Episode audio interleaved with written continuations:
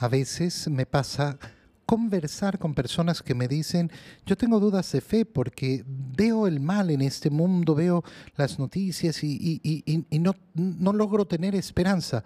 Y yo le pregunto, ¿Cuál es tu esperanza? Disculpa. Eh, mm, que haya una sociedad justa, segura, tranquila, donde yo pueda vivir en paz. Hermano mío, entonces tú y yo no compartimos la misma fe. ¿Por qué? Porque a mí Dios no me ha prometido eso. Dios a mí me ha prometido la vida eterna. No me ha prometido en ningún momento, y te invito a leer las escrituras, en ningún momento me ha prometido que va a existir una sociedad justa, ideal, perfecta, donde yo pueda vivir con seguridad y con paz. Trabajo, trabajo por lograrlo y eso es lo que debemos tener en nuestro corazón. Pero esa no ha sido la promesa del Señor. El Señor nos ha prometido la vida eterna. Y es tan importante tener claro ¿Cuál es la promesa del Señor y cuál es la recompensa que yo busco? En el Evangelio de hoy, el Señor le dice al fariseo que lo ha invitado a comer, oye, no invites a tus amigos, a tus familiares, a la gente rica.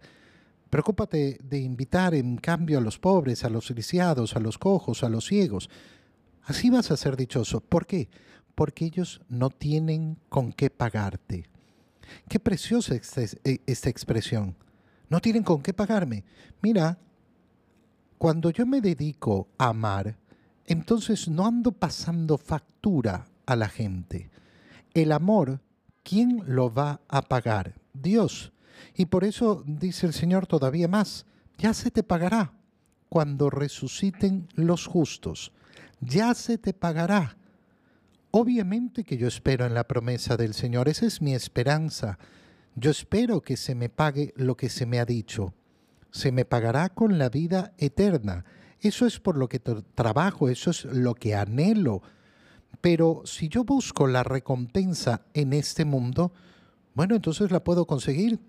Pero ya, estaré pagado. ¿Y por cuánto tiempo? El tiempo que dure esta vida, nada más. Pero si yo busco la verdadera recompensa, la recompensa del Señor, entonces esa es la vida eterna. Muchas personas a veces andan cobrando lo que han hecho. Ah, no, es que yo estoy ofendido con tal persona porque yo hice tanto por él, yo le di tanto, yo le ofrecí tanto. Van a pasarle la factura y cóbrale. Si lo que quieres es cobrar, recuerda que ya no fue acto de amor, porque el acto de amor es gratuito. Y esto sucede incluso con padres, madres. Yo que hice tanto por mis hijos y ellos no son agradecidos. Pásale las, pásales la factura. Pásales la factura. Si quieres cobrar en este mundo, bueno, esa es tu decisión.